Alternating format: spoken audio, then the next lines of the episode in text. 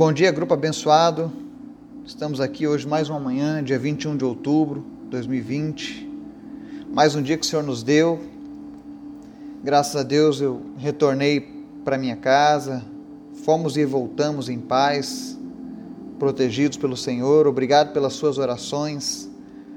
Obrigado por ter orado por mim, pela minha família nesses dias. Obrigado por esta caminhada que você tem feito junto comigo nesses últimos meses. Eu, eu oro a Deus para que a cada dia a palavra do Senhor venha trazer cada vez mais mudanças em tua vida e que você seja cheio do Espírito Santo de Deus. E onde quer que você ande, você possa trazer luz, você possa trazer bênção para as pessoas que estão ao seu redor. Que em nome de Jesus todos os propósitos de Deus se cumpram sobre a tua vida. Você que tem perseverado, você que tem esmurrado a sua própria carne, Tenha certeza, a recompensa virá de Deus em sua vida. Amém? Eu quero fazer hoje mais um estudo de uma parábola, dessa vez em Mateus capítulo 13, 44, a parábola do tesouro escondido. Mas antes da gente fazer o estudo dessa parábola, eu gostaria de orar juntamente contigo. Amém? Senhor, muito obrigado por mais um dia. Obrigado, Senhor, pela tua misericórdia que foi renovada nessa manhã sobre nós. Obrigado, meu Deus, porque a tua palavra diz que os teus anjos acampam ao redor daqueles que te amam e livra o teu povo. Obrigado, Jesus, pelos livramentos que o Senhor tem nos dado, por todas as coisas que o Senhor tem feito nas nossas vidas, Pai. Obrigado, Jesus, porque de um jeito ou de outro o Senhor tem falado conosco, o Senhor tem nos alertado, o Senhor tem nos advertido o Senhor tem demonstrado o seu amor através da tua palavra e através desses estudos diários a cada dia. Obrigado, Jesus. Nada que nós possamos fazer vai poder pagar o preço pelo teu sacrifício por nós lá na cruz do Calvário. Mas nós te agradecemos, Jesus. Nós te entregamos as nossas vidas nessa manhã e pedimos que o teu Espírito Santo venha fazer uma grande obra em cada um que está ouvindo essa mensagem que nós possamos te encontrar a cada manhã, Jesus, que nós possamos passar o nosso dia na tua presença, que o teu Espírito Santo venha aquecer a nossa alma, que ele venha levantar o nosso ânimo. Em nome de Jesus, nós repreendemos agora todo espírito de desânimo, todo espírito de tristeza, toda depressão, todo desejo de tirar a própria vida, toda mentira que o inimigo semeou no coração das pessoas, agora em nome de Jesus seja repreendido e que o Senhor venha preencher agora com a alegria que vem do Senhor. A alegria do Senhor é a nossa força. Está escrito na tua palavra. Em nome de Jesus, eu te apresento os enfermos nessa manhã, meu Deus. Que o Senhor visite agora cada pessoa que está passando por um problema, por uma luta contra a enfermidade. Não importa qual seja o grau dessa enfermidade, se ela é incurável, se ela é autoimune, se ela não tem remédios, em nome de Jesus, nós invocamos o poderoso nome do Senhor sobre a vida dessa pessoa agora. E que ela receba agora a sua cura em nome de Jesus. Que toda enfermidade cesse agora e essa pessoa receba agora a cura do Senhor.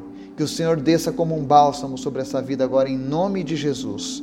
Não importa qual seja a doença, tu és poderoso para curar, Jesus. Te apresento aqueles, ó Deus, que estão passando por recuperação de alguma doença, de algum acidente. Em nome de Jesus, acelera, Deus, esse processo de recuperação. Acelera, meu Deus, a cicatrização em nome de Jesus e que não fique nenhuma sequelas. Que essa pessoa esteja, meu Deus, totalmente curada, sarada, no nome de Jesus. Eu quero te agradecer, meu Deus, por cada pessoa que está ouvindo essa mensagem, Pai. E pedir que o teu Espírito Santo esteja cada dia edificando a fé desta pessoa na tua palavra e que ela possa, meu Deus, romper em fé a cada dia, Deus, que ela possa, meu Deus, viver o teu sobrenatural, que ela possa viver o teu reino, Pai. Que em nome de Jesus, nenhuma dessas pessoas que o Senhor tem nos dado, Senhor, que o Senhor tem colocado nesse grupo se perca, mas que todos encontrem salvação no Senhor, Pai. Que todos possam, meu Deus, encontrar os seus familiares, que todos possam, meu Deus, levar a tua mensagem em nome de Jesus. Amém e amém. Mateus 13, 44 diz assim: Também o reino dos céus é semelhante a um tesouro escondido num campo, que um homem achou e escondeu.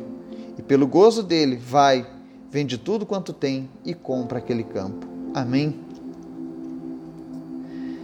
É uma parábola muito curtinha, mas riquíssima em conteúdo. Ela conta a história de um homem que estava cavando em um campo e encontrou um grande tesouro.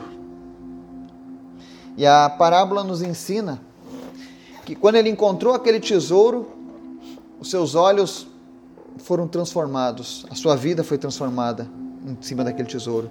De maneira que tudo que aquele homem tinha foi refutado como nada, ou seja, perdeu seu valor diante de tal achado, ou seja, nada que ele tivesse se comparava àquele tesouro. Eu sei que você que está nos ouvindo, que já tem nos acompanhado, já entendeu que tesouro é esse. Deus é tão bom. Todos os dias nós estamos cavando o nosso campo pelas manhãs. Ou seja, quando nós exploramos as Escrituras, quando nós estamos em oração, quando nós estamos ouvindo essa mensagem, nós estamos cavando o nosso campo diariamente. E eu tenho certeza que muitos já encontraram esse tesouro e outros vão encontrar esse tesouro. Não se desanime. Não se decepcione. Vai chegar o tempo de Deus na sua vida. E assim como tantas pessoas, assim como esse homem da parábola, vai chegar um momento em que você vai encontrar esse grande tesouro. E você também vai ter forças para abrir mão de tudo aquilo que te atrapalha, de tudo aquilo que você depositava um determinado valor e, e na verdade não valia nada perto desse tesouro. Esse tesouro é a vida com Deus. Esse tesouro é a certeza da salvação. Esse tesouro é você viver o reino de Deus aqui na terra. Não há nada que se compare a isso. Não existe coisa mais feliz, mais poderosa do que a gente poder andar com a certeza de que somos filhos e filhas de Deus e que o próprio Deus é o nosso cuidador. E que além de nos cuidar aqui nessa vida, Ele tem preparado ainda um lugarzinho para nós na eternidade ao seu lado. Eu estive numa cidade e, apesar de ver tantas igrejas, eu fiquei triste, porque eu vi as pessoas presas a uma escuridão nas suas almas. A alegria deles não estava nas coisas de Deus, eles têm 362 igrejas, é quase uma para cada dia. Templos, mas vazios, sem brilho, sem luz, porque eles não tinham força, não têm mais força para mudar a vida das pessoas ao seu redor. A miséria, o pecado, o mal continua abundando, porque as pessoas não têm encontrado o grande tesouro. As pessoas não têm encontrado o Deus verdadeiro. Mas aquele homem, quando encontrou aquela, aquele tesouro, vendeu tudo que ele tinha e comprou aquele campo. Quando a palavra de Deus se revelar de verdade ao nosso coração, ou seja, quando ela vier com toda a força ao nosso coração, nada vai ser mais importante do que ela. Nada vai nos dar mais alegria do que a presença de Deus. Tenha certeza disso. Servir a Deus é algo maravilhoso, servir a Deus é algo que nos traz felicidade, que nos traz recompensa na nossa vida. Esse é o desejo do Senhor que eu e você venhamos a encontrar este tesouro Existe um homem da Bíblia, um grande homem da Bíblia, que eu considero para mim o maior teólogo de todos os tempos, chamado Paulo de Tarso. E esse homem, ele achou seu tesouro na estrada de Damasco. Ele era um homem que tinha um certo orgulho pelo seu conhecimento, pela sua criação, pela sua religião. Ele tinha certeza de que a sua religião era a correta, era a verdadeira, que a forma como ele tinha de se expressar a Deus não tinha dúvidas, ele era perfeito. Mas Deus, pela sua infinita misericórdia, tirou as escamas dos olhos de Paulo no caminho para Damasco. E ali ele encontrou o seu tesouro de maior valor. Que alegria! Enquanto eu estou aqui falando essa parábola, eu me recordo do dia em que encontrei esse tesouro pela primeira vez.